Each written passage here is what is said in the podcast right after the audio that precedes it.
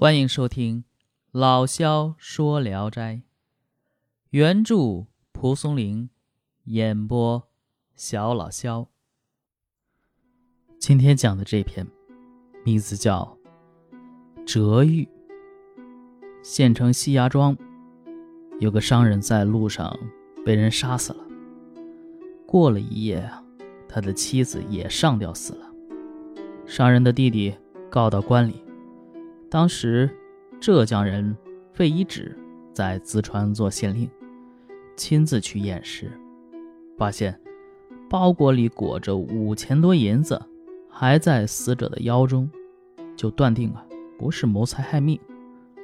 费公传来两个两村的邻居，再审问一番，也没有什么头绪，但是呢，他并没有用刑，就都放了回去。只是让地保们仔细侦查，每十天报告一次。过了半年呢，这事儿啊就渐渐松懈下来。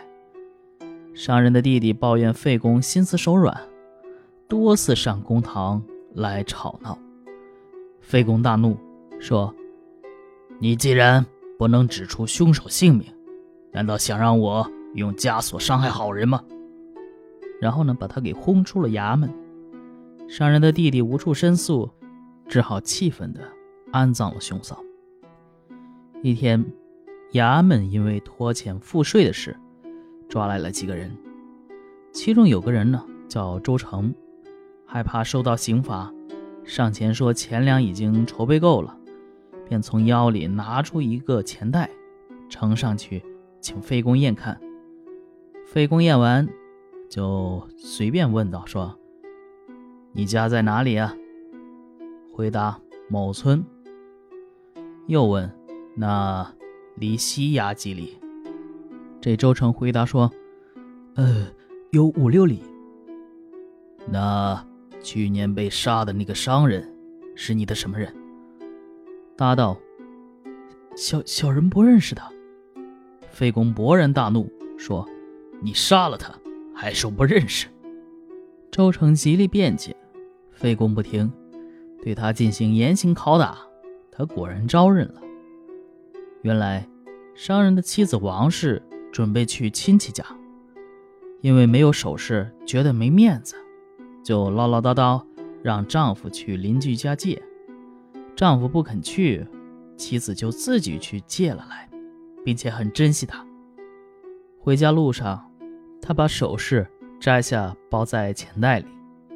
放在袖子里，等到了家，发现首饰丢失了，她不敢告诉丈夫，自己呢又赔偿不起，后悔的要死。那天，这周成恰好在路上捡到了这个钱袋，知道是商人妻子丢的，就暗中趁商人外出，半夜跳墙到了商人家，准备拿首饰逼商人妻子与他通奸。当时天很热。王氏睡在庭院里，周成悄悄过去奸污了他。王氏醒过来大喊，周成急忙制止他，把钱袋留下，还了他首饰。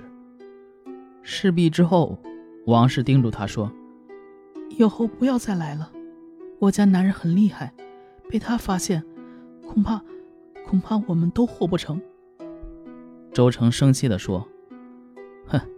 我拿着够在妓院玩好几宿的钱，怎么能玩一次就行了呢？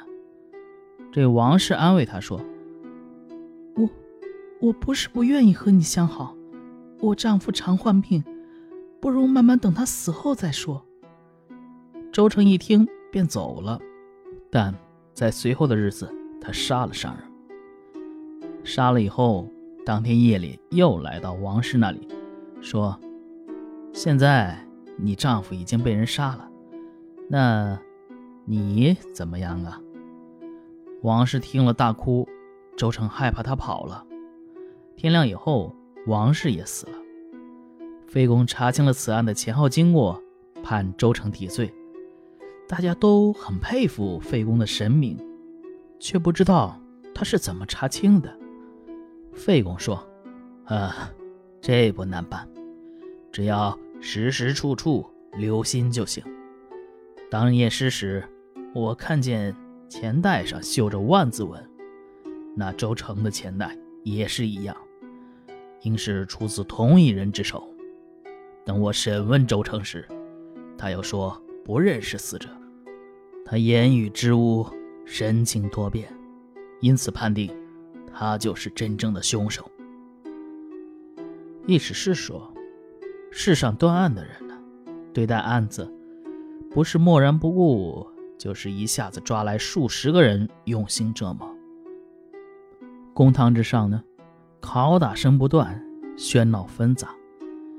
断案人于是皱着眉头说：“我是尽心办事啊。”等退堂下班，就花天酒地，沉湎于声色，哪里还会把那难办的案子放在心上呢？专等升堂时胡乱判案。使众多无辜的人牵累受害。唉，这么办案，怎么可能真正了解民情呢？我常说，有智慧的人不一定仁爱，而仁爱的人则一定会有智慧。这是因为尽心竭力，就一定能找到解决的办法。所谓“处处留心”这句话，可以。教导天下所有治理百姓的官员呢。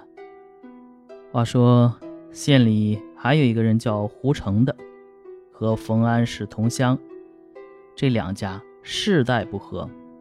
胡成父子强硬，冯安曲意与他们交好，但胡成始终不信任他。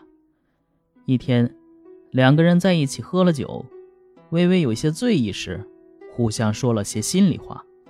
这胡成吹牛说：“呃，不用，不用怕穷啊，这百十两银子的钱财不难弄到。”这冯安知道胡家并不富裕，因此嘲笑他。